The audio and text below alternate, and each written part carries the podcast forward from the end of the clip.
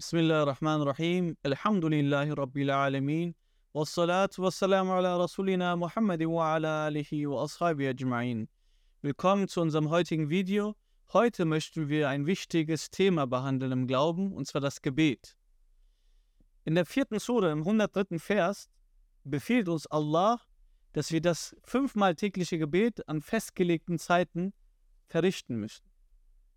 Da stellt uns aber sich die Frage, ist es denn nicht zu viel? Wir kommen in Faulheit, Trägheit. Macht es denn nicht überdrüssig? Um hierzu eine Antwort zu finden, tauchen wir in Tafsirwerk Risale Nur von Bediüzzaman Said Nursi ein und möchten anfangen mit der ersten Station. Bismillah ar-Rahman rahim im Namen Allahs, des Barmherzigen, des Gnädigen. Bismillah ar-Rahman rahim Inna salata kanat ala al-mu'minina kitaban mawquta. Das Gebet ist den Gläubigen zu bestimmten Zeiten vorgeschrieben. Ein älterer, kräftiger Mann von hohem Rang sagte einmal zu mir, das Gebet ist schön, aber fünfmal am Tag zu beten ist viel. Da es nie aufhört, macht es überdrüssig. Lange nachdem der Mann diese Worte gesprochen hatte, lauschte ich in meine Seele Nafs und hörte genau dasselbe von ihr. Ich betrachtete sie und erkannte, dass sie dieselbe Lektion vom Teufel mit dem Ohr der Faulheit empfing.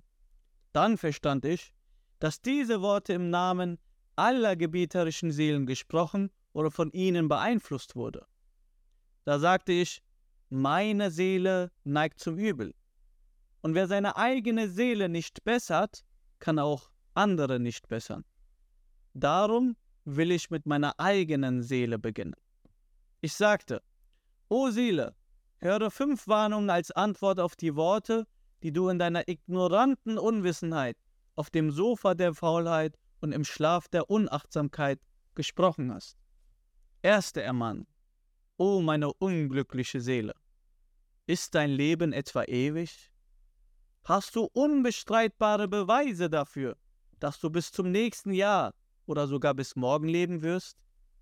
Das, was dir Überdruss bereitet, ist die Einbildung ewig zu leben. Du zierst dich, als würdest du für immer auf dieser Welt bleiben, um dich immer zu amüsieren.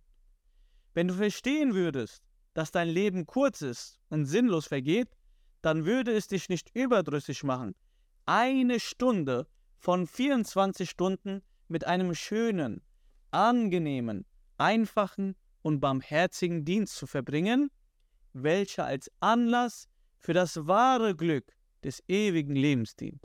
Im Gegenteil, es würde in dir eine aufrichtige Begeisterung und eine angenehme Freude wecken.